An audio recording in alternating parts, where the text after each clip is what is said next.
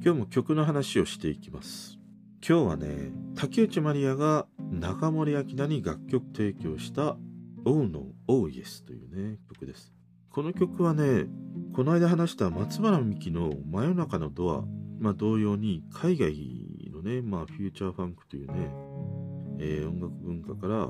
まあ、日本のシティポップが見直されているというねこともあって、まあ、その一連のね、えー、曲としてこのまた中森明菜のね「王の OS」という曲が聴かれるようになっているというね、まあ、そういう背景があったりはするんだけど改めてねこの曲を聴くとまあこの曲不倫の曲なんだけどさそのいわゆる竹内まりやが描くねこの不倫ソングのなんか一つの形というのかなそういう特徴があるなっていうことにちょっと気づいたので、今日はそんな話をねしていきます。12月9日水曜日今日も話していきたいと思いますこんばんはこの「Oh No Oh Yes」というね曲は1986年にリリースされた中森明菜のアルバム「クリムゾン」に収録されている一曲でこの「クリムゾン」というアルバムって中森明菜のアルバムの中でも結構チャレンジングな一枚なんだよね。あのね、このクリムゾンっていうアルバムの歌い方ね、まあ、チャレンジングで、まあ、ほとんど最後のミック・ジャガーに微笑みという曲以外は、全編ウィスパーボイスで歌っていたりするんだよね。だちょうどこの1986年っていう年って、まあ、中森明菜もデビューして3年目ぐらいかなだったりすることもあって、やっぱりちょっとアイドルからもう脱皮しなければいけないというね、そういうタイミングでもあったりしたんだよね。だからその、より彼女のさ、こうセルフプロデュースに力が入ったというね、年でもあったりするんだね。まあ、代表的なところで言うと、この1986年ではあのデザイアという曲があってさ、まああれなんか今までのね、中村明菜の雰囲気とはガラッと変わって、ショートボブだったりとかね、あの和装ロックテイストに着こなすようなね、こととか、あと振り付けも自分でね、するというね、こともあって、やっぱりこの86年っていうのはさ、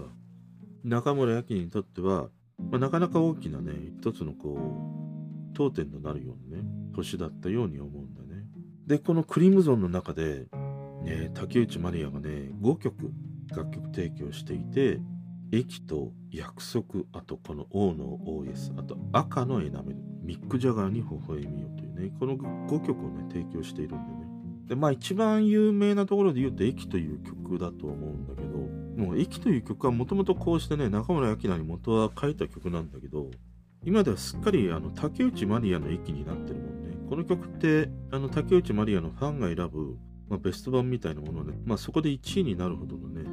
彼女を代表する曲だったりはするからね。ただまあこの駅というのはちょっと曰く付きだったりするんだよ。この中村明菜がさ、まあ、このクリームゾーンの中で駅を歌った時に、まあ、後にその山下達郎がさ、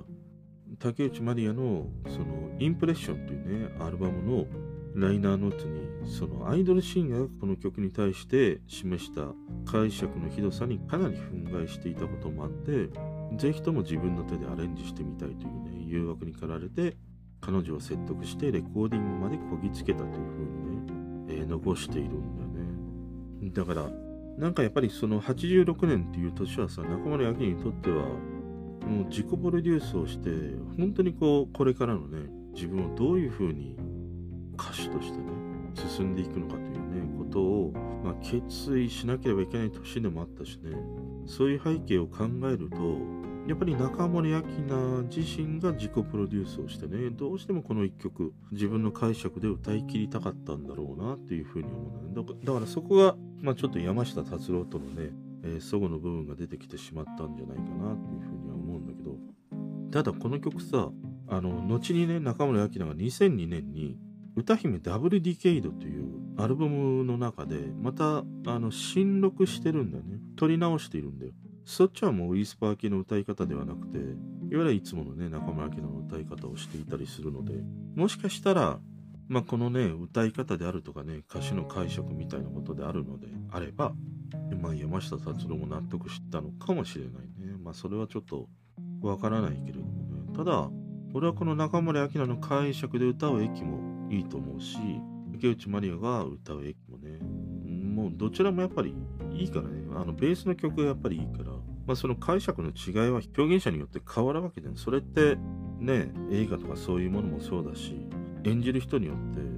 てそのねキャラクターみたいなものって変わるわけでしょ。それと同様に歌う人によってもその曲の解釈であるとかイメージとかねそういったものがやっぱり変わると思うのよ。昨日のあの千秋直美のねえー、潤む星影というふうにね、歌うのもそうだというふうに思ったりはするからね、聴く側としてはいろんなバリエーションがあった方がね、やっぱり楽しめるなっていうことを感じるよね。でね、このクリムゾン。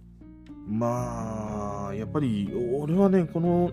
竹内まりが楽曲提供したこの5曲はどれもやっぱりね、すごくいい曲ばかりだと思うんだよね。中でも、まあ、この王のオーエスと好きなのミック・ジャガーに微笑みよっていうね、楽曲が好きで、あのこの曲って、そのいわゆるなんか日常の風景の中でラジオ流しているんだよ、中村明菜がね。で、そのラジオからミック・ジャガーの微笑みを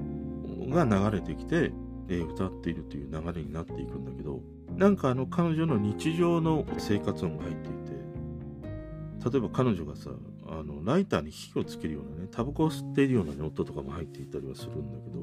やっぱそういう演出がね、面白いなというふうにね、思わせてくれる一曲だし、このミック・ジャガーに微笑みようだけ、竹内まりやはちゃんとあの CD 音源化して、ちゃんとというのかな、残していないんだよね。あの、このミック・ジャガーに微笑みを竹内まりやも一応歌っているんだけど、これってさ、あの、2013年に、えー、マリアズ・ソングブックっていうね、アルバム出したんだけど、その初回限定のボーナストラックでしか聴けないんだよ。デモ音源としてね。それしかなかったりするんだよね。だからまあこれもなかなかにね、えー、竹内まりやが歌うミック・ジャガーに微笑みをね、なかなかこう簡単には聴けない曲だったりもするんだよね。でね、まあ本題だね。この王の OS。この曲って、まあいわゆる不倫を歌う曲なんだよね。で、やっぱり駅というね、曲同様に、中森明菜に楽曲提供するからこそ書けたというね、この曲もやっぱりそういう曲だと思うんだよね、竹内まりやにとっては。で、この Oh No, Oh Yes というね、このタイトルなんだけど、まあ、ここにはやっぱり良いことと悪いことという意味があって、まあ、良いことっていうのは、その彼にね、まあ、愛されているっていうことだし、悪いことで言うと、やっぱりこれは誰にも言えない、やっぱり禁断のね、秘密の恋であるというね、やっぱり不倫の恋なわけだから、まあそういう意味でのこの王の王イエスということだと思うんだね。で、やっぱりそれを象徴しているのがさ、道行く恋人たちはなんて幸せそうなの。愛しい胸に崩れて遅すぎた出会いを涙で埋めていくって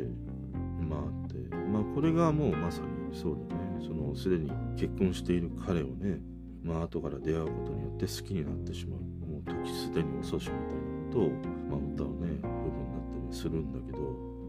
でやっぱりこの曲はすごくなんか切ないよね。その切なさというのが英語の歌詞の部分に表れていて結局彼を愛してしまうことっていうのは過ちなんだけれどもなんか一夜だけではなくてずっとやっぱり一緒に過ごしていたいっていうね。そういう切ないね。まあ女心を歌うね曲だったりはするんで。でねちょっと気づいたことがあって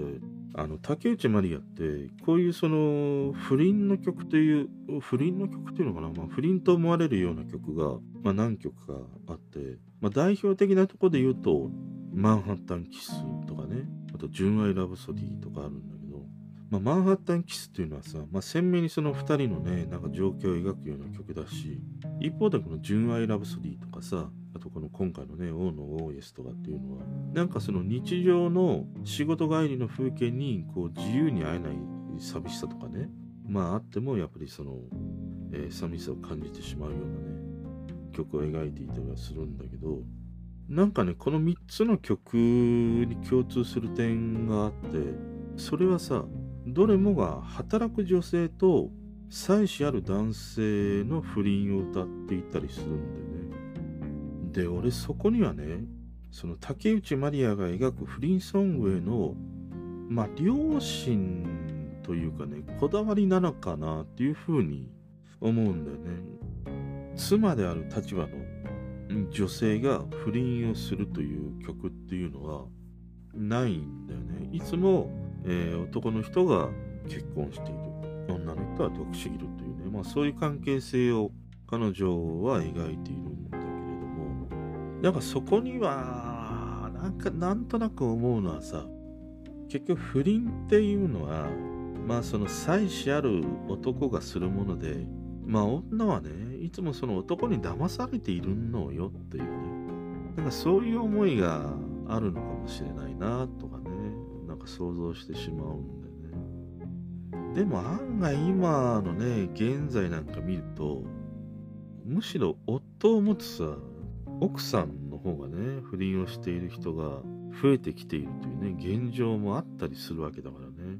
なんかもし今後竹内まりがこういったね不倫ソングを描くのであればダブル不倫だよね。要は妻子ある男性と妻子ある女性との不倫を描いた曲というのを聞いてみたいね。で もこれはあれか。その視点で描くとまあ、かなりこう生々しいしさ、こうドロドロしそうだもんね。そこにはなんか竹内まりやの世界観との明らかにものすごい乖離したものがあるから、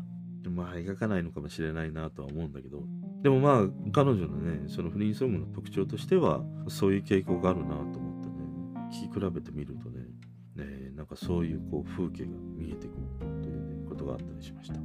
あとやっぱりね、改めて思うのは中村晃のボーカリストとしての魅力だね。昨日のさ、まあ、千秋直美のね、黄昏のビギンでも中村晃がね、カバーしていたりはしたんだけど、